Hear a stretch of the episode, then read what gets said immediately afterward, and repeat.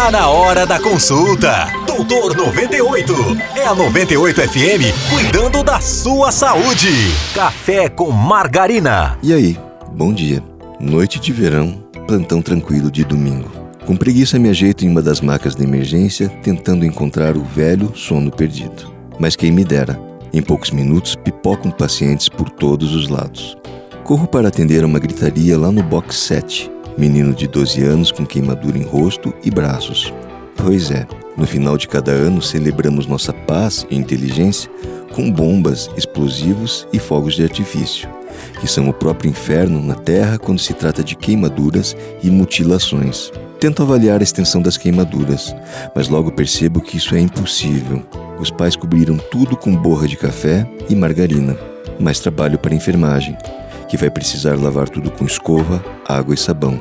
Mais dor para o paciente, que vai contar todas as estrelas da Via Láctea. Para diminuir o sofrimento, fizemos um analgésico porreta com uma hidratação vigorosa. O problema dessas queimaduras não está apenas na intensidade da dor ou nas cicatrizes que elas costumam deixar. O que preocupa mesmo é o risco de infecções oportunistas, que pode entrar pelo ferimento causado pela queimadura.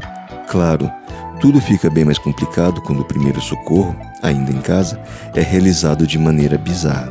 Clara de ovo, hidratante, creme dental, pó de café, manteiga, são todas soluções mirabolantes que atrapalham muito o atendimento médico e que trazem consigo o risco de infecções.